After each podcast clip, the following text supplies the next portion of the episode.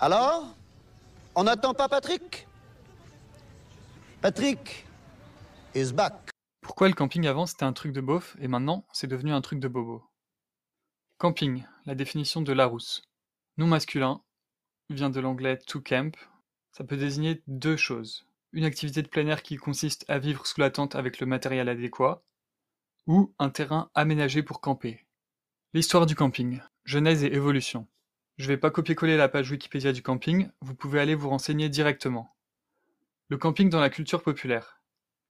En France, on connaît presque tous le film Camping, où Franck Dubosc incarne le prototype du quadragénaire ultra beauf amateur de camping au mois d'août. Le bougre ne sort jamais sans son slip de bain, son Marcel Rose, son Ricard et sa crevette gonflable. Amateur de blagues carambars, d'apéro et de sa voiture tunée au klaxon improbable, il représente le campeur bon vivant, moyennement riche et abonné aux mésaventures. Bref, allez voir le film si vous kiffez les films comme Dickeneck ou SS 117, vous ne serez pas déçus. Il semblerait que le camping a été introduit chez les riches aux États-Unis et au Canada, et que le phénomène s'est ensuite étendu au reste du monde ces dernières années avec l'influence culturelle d'Hollywood. Il y a 10 ou 20 ans, le camping était réservé à une certaine classe alors que de nos jours, tout le monde peut en faire et ne se prive pas. Le fait que cette activité soit devenue grand public est-elle bénéfique ou néfaste? La raison bénéfique pour moi c'est que c'est plus connu, donc plus de gens en font, et c'est plus accepté socialement, donc ça devient au final plus facile d'en faire. La raison néfaste, il y a plus de campeurs, donc il y a plus de camping à construire, et en plus de la demande, il peut y avoir une potentielle surpopulation des campings et une augmentation des prix, et ça peut aussi potentiellement aboutir à une destruction de la nature. Faites-vous votre idée, on n'est pas là pour faire le débat à votre place. Qui le pratique à la base Ce sont surtout les classes populaires et les classes les moins riches. Et maintenant, un peu tout le monde, les pauvres, les moyens pauvres, les moyens riches, les riches. Pourquoi font-ils cette activité? C'est une hypothèse à vérifier, mais je me dis que le besoin de vivre quelques jours à la campagne, à la mer, à la montagne, l'envie de respirer, de sortir de la ville, de faire des activités de plein air, sont des hypothèses qui me paraissent plutôt envisageables. Analyse du besoin de ne pas faire comme les autres. L'homme a toujours voulu se différencier grâce à ses activités. Le Parisien en a marre d'aller en vacances à Courchevel et à Saint-Tropez, comme tous les gens qu'il connaît. Il veut prouver que c'est un vrai voyageur. Les lieux de vacances, c'est comme la mode, ça fonctionne par cycle.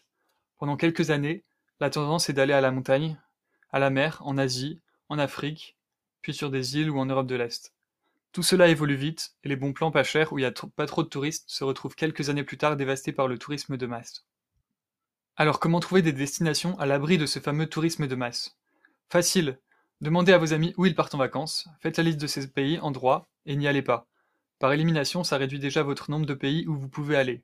Ensuite, choisissez les pays cool, jolis, intéressants culturellement, pas dangereux, pas en guerre. Ça en élimine beaucoup aussi. Là, il vous reste une petite liste de pays qui vous intéressent. Ensuite, procédez par élimination.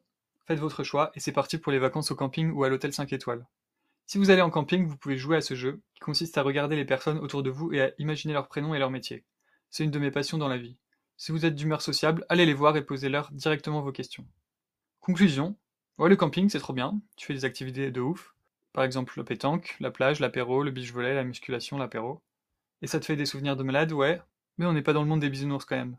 Entre Kevin qui a volé tous les rouleaux de papier, toilette au pire moment pour toi, JC qui s'est endormi et a vomi dans ta tente Quechua deux secondes, et Kimberley qui t'a forcé à danser le slow pendant la mousse partie, tu as quand même trouvé des trucs qui t'ont fait bien chier au cours de ces vacances. Autre phénomène, maintenant les campings c'est comme les hôtels, ils mettent des étoiles comme ça on peut juger la qualité avant d'y aller. Cela réduit-il la mixité sociale entre familles riches et pauvres? Patrick est parti mener l'enquête et vous donnera très prochainement son rapport. Pour en finir et répondre à la question que j'ai posée au début de cet épisode, le camping c'est toujours un truc de beauf, heureusement sinon ça n'aurait plus de sens, mais ils sont devenus acceptés socialement, et du coup ils ont été rejoints dans leur passion par les bobos, qui cherchaient une alternative moins chère et plus amusante que leurs vacances coupées du monde dans une villa à Saint-Tropez. Allez ciao! Et comme disait Jackie, pastis partant bleu, pastis délicieux